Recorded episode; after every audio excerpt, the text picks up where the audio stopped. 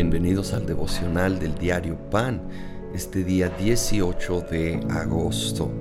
Continuando con nuestro estudio del Evangelio de Lucas, vamos al capítulo 13. Quiero leer desde el versículo 6. Entonces les contó esta parábola.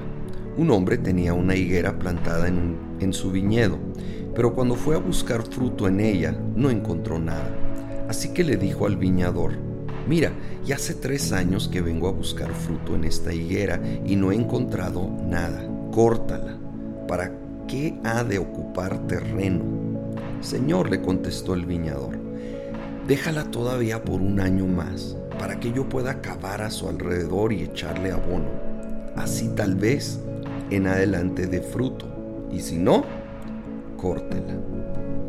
Esta parábola es interesante. Primero, está hablando del pueblo de Israel y los tres años que Jesús había estado ministrando y que tristemente no vio fruto, por lo menos muy poco. La mayoría de los judíos no lo estaban recibiendo como el Mesías, entregándole su vida y está advirtiendo que habría consecuencias, ¿sí? Se iba a cortar e, esa oportunidad del pueblo de Israel. Iba a venir terribles consecuencias. De hecho, en el año 70 eh, fueron arrasados. El imperio romano entró, entraron las tropas y quemaron Jerusalén, destruyeron el templo. Ah, el pueblo judío fue dispersado.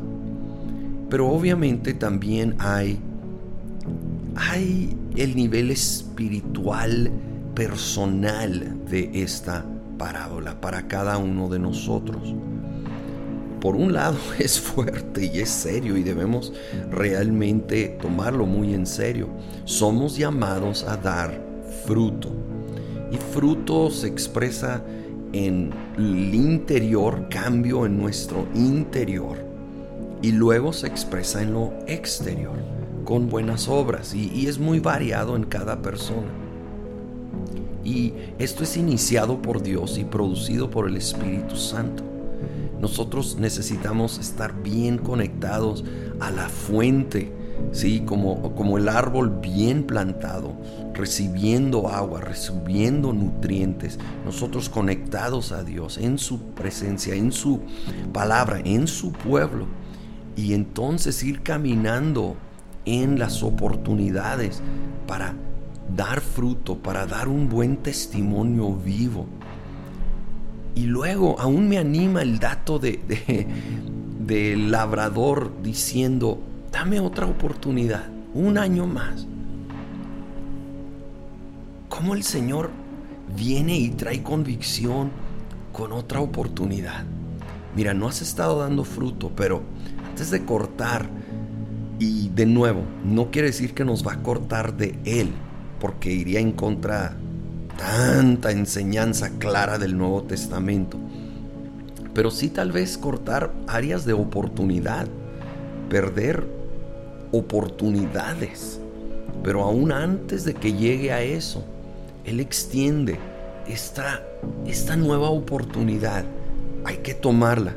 Hay que estar dispuestos a rendir cualquier aspecto de nuestra vida que no está dando fruto, buscar cómo echar nuestras raíces más profundas, que esté llegando el agua, el agua del Espíritu, el agua de la palabra, y luego nosotros actuar en obediencia en aquello que Él va produciendo en nuestro interior. Señor, queremos dar fruto. Queremos ser más y más fructíferos. Ayúdanos a reconocer áreas de nuestra vida que no están dando fruto. Señor, para en una manera más intencional rendir esa área. Y pido que nos ayudes, Espíritu Santo, porque no podemos solos. Aparte de reconocer y rendir, aviva, aviva en nuestro interior una nueva pasión por ti y compasión por este mundo perdido, por el dolido y necesitado a mi alrededor. Impúlsame, Señor, Y yo, en el nombre de Jesús, voy a obedecer, voy a tomar pasos de acción, dando fruto en el nombre de Cristo Jesús. Amén.